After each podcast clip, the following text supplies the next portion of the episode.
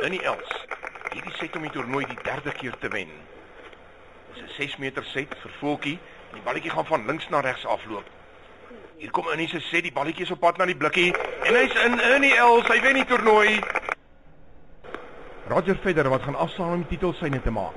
Twee stelle elk, 5 potte teenoor 4 en 40-30.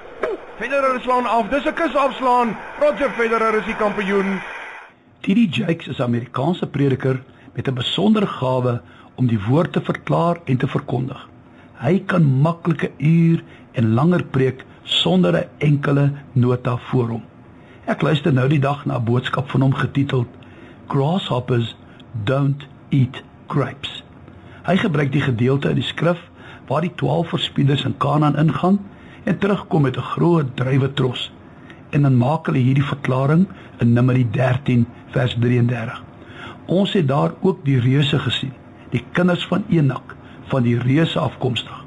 En ons was so sprinkane in ons oë. So was ons ook in hulle oë.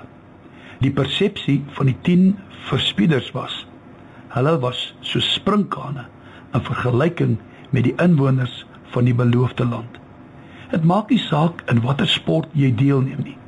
As jy dink jy is swakker as jou teenstander, As jy dink jy is nie goed genoeg nie, sal jy dit nooit maak nie. Jy klaar verloor.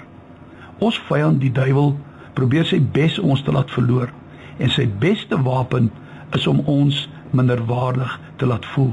Want onthou wat hierdie Jakes gesê het, sprinkane eet nie druiwe nie. Met ander woorde, hulle deel nie in die beloftes van die Here nie.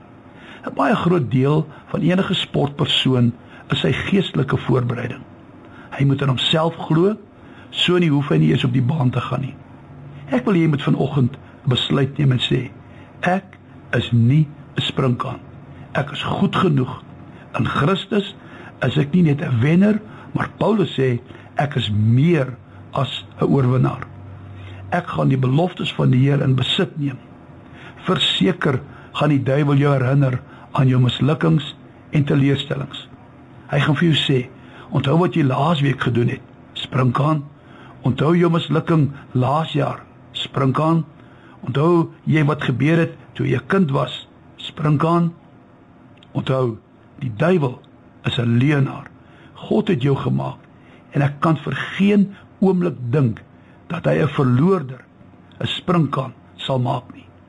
Here Jesus, baie dankie vir elke belofte in die woord. Dankie dat in Christus kwalifiseer ons om dit in besit te neem.